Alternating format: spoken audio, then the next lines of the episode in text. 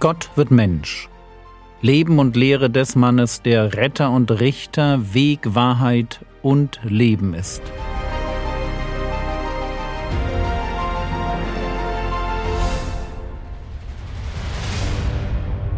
Episode 105 Wilde Ehe und ein zweiter Mose Jesus und die Samariterin wir sind an der Stelle stehen geblieben, wo Jesus ihr lebendiges Wasser anbietet, das ihren Durst nach Leben in alle Ewigkeit stillen kann, aber sie nicht versteht, was er will.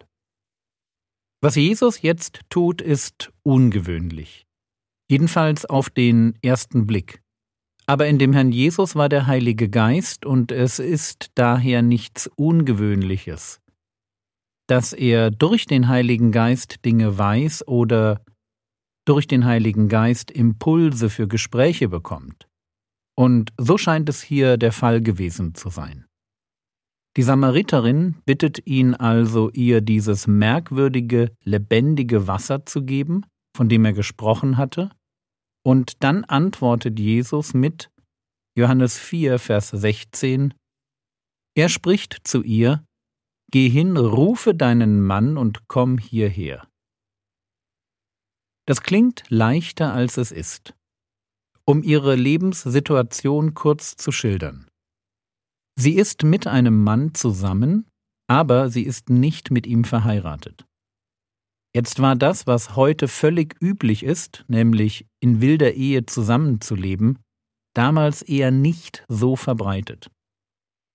Natürlich gab es so etwas, aber es war nichts, was man einem Fremden, noch dazu einem jüdischen Mann einfach so auf die Nase band. Also antwortet sie ausweichend. Johannes 4, Vers 17a Die Frau antwortete und sprach zu ihm, Ich habe keinen Mann. Und formal hat sie völlig recht. Aber Jesus nutzt den Moment, um ihr zu zeigen, dass er sie wirklich kennt und das ist etwas, das wir nie vergessen dürfen. Wenn wir Jesus begegnen, dann treffen wir auf den, der uns wirklich kennt. Wenn Jesus uns anbietet, den Durst nach Leben zu stillen, dann weiß er genau, wie es in uns aussieht, und er weiß genau, was wir wirklich brauchen. Johannes 4, die Verse 17 und 18. Die Frau antwortete und sprach zu ihm, Ich habe keinen Mann. Jesus spricht zu ihr, du hast recht geantwortet, ich habe keinen Mann im Sinne von Ehemann. Denn fünf Männer, also fünf Ehemänner, hast du gehabt. Und der, den du jetzt hast, ist nicht dein Mann im Sinne von Ehemann. Hierin hast du wahr geredet. Ein kleiner Einschub. Das ist die Stelle, mit der man gut zeigen kann, dass in Gottes Augen eine wilde Ehe keine Ehe ist. Eine Ehe aus biblischer Sicht hat grob gesprochen drei Standbeine.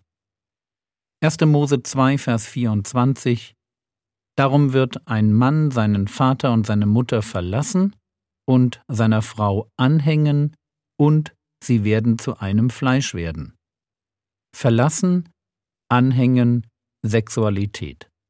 Aus der Sicht des Mannes, ich verlasse meine Eltern, werde zum Haupt einer eigenen Familie, ich hänge mich an meine Frau, das ist in den meisten Kulturen dann mit einem öffentlichen Akt verbunden, in Deutschland vor dem Standesamt, und ich vollziehe die Ehe durch einvernehmliche Sexualität.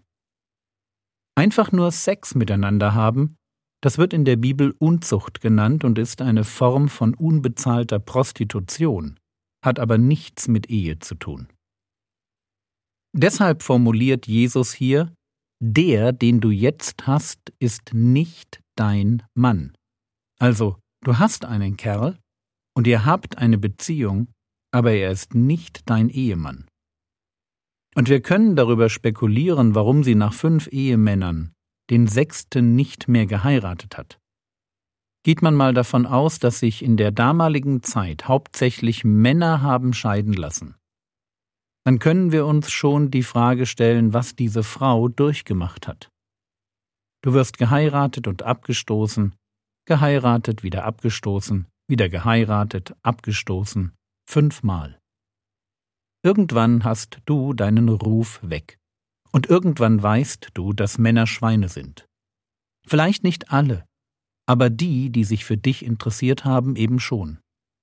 Und irgendwann weißt du, dass es naiv war zu glauben, dass es da einen Prinzen geben könnte, der sich danach sehnt, dich glücklich zu machen.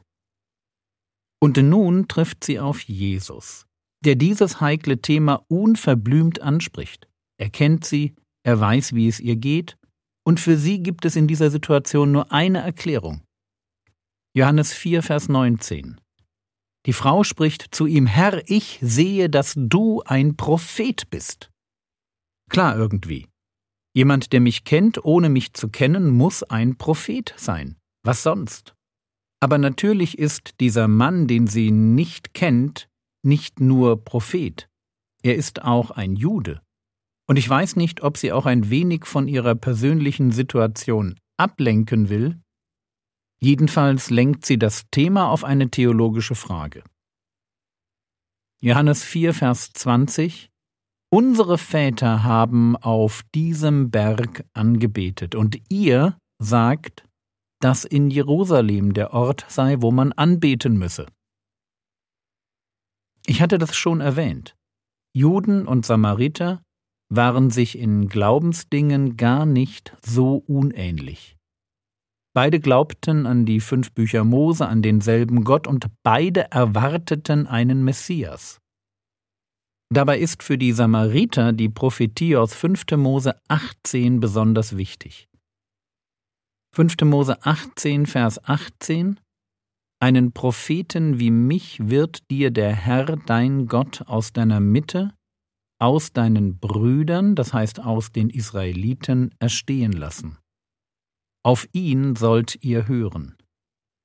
Moslems nutzen diese Stelle gern mal als Prophetie auf Mohammed. Aber wer lesen kann, der merkt, dass es sich hier um einen Juden und nicht um einen Araber handeln muss. Es heißt ja aus deinen Brüdern. Jetzt wird aber gerne behauptet, dass Mohammed von Ismael abstammt und Ismael der Stammvater der Araber wäre. Und dann könne sich doch die Formulierung aus deinen Brüdern eben nicht nur auf Juden, sondern auch auf Araber beziehen, und damit wiederum könnte Mohammed die Erfüllung dieser Prophetie sein. Was kann man dem entgegensetzen? Zwei Dinge. Wer behauptet, dass Ismael der Stammvater der Araber ist, der hat das Problem, dass Ibn Ashak in der Biografie des Mohammed auf Araber verweist, die lange vor Ismael lebten. Versteht ihr? Wie kann Ismael der Stammvater der Araber sein, wenn es die schon vor ihm gab? Und zweitens sind die muslimischen Aufzeichnungen über Mohammed als einem Nachfahren von Ismael historisch sehr spät und in sich extrem widersprüchlich. Das heißt, Ismael als Stammvater der Araber und als Vorfahre von Mohammed ist ein Mythos der gepflegt wird, aber dessen Begründung mehr als fragwürdig wird, wenn man sich die Originaldokumente anschaut. Und deshalb kann sich 5. Mose 18, Vers 18 einen Propheten wie mich wird dir der Herr dein Gott aus deiner Mitte, aus deinen Brüdern erstehen lassen. Eben nicht auf Araber und auch nicht auf Mohammed beziehen. Aber kommen wir noch einmal zurück zu dem Gespräch Jesu mit der Samariterin. Für die Samariterin bezieht sich 5. Mose 18, Vers 18 und natürlich auch 5. Mose 18, Vers 15 auf den Messias. Und wir wissen, dass sie recht hat. Es ist eine Prophetie auf den Herrn Jesus. So wie Petrus das in Jerusalem in einer Predigt über Jesus bezeugt. Wir lesen in Apostelgeschichte 3, Vers 22, Mose hat schon gesagt, einen Propheten wird euch der Herr, euer Gott, aus euren Brüdern erwecken, gleich mir. Auf ihn sollt ihr hören, in allem, was er zu euch reden wird. Und deshalb ist Jesus tatsächlich ein zweiter Mose. Und ich dachte, wir beenden diese Episode damit, dass wir uns von den vielen Ähnlichkeiten zwischen den beiden mal sieben anschauen. Sieben, die besonders auffällig sind. Hier kommen sie. Beide werden als Säuglinge fast umgebracht. Beide verlassen großen Reichtum, um in Armut ihren Dienst zu tun. Beide vollbringen durch Gottes Kraft herausragende Wunder. Beide führen Menschen aus der Knechtschaft in die Freiheit. Beide sind Mittler eines Bundes mit Gott. Beide sind nach ihrem Tod nicht mehr aufzufinden und beide waren für ihre Sanftmut bekannt.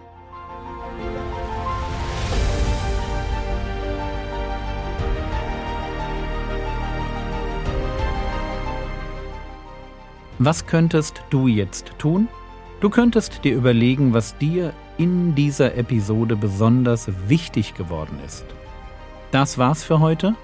Bitte vergiss nicht, in dieser Zeit viel für die Regierung zu beten, damit wir in Ruhe und Frieden leben können. Der Herr segne dich, erfahre seine Gnade und lebe in seinem Frieden. Amen.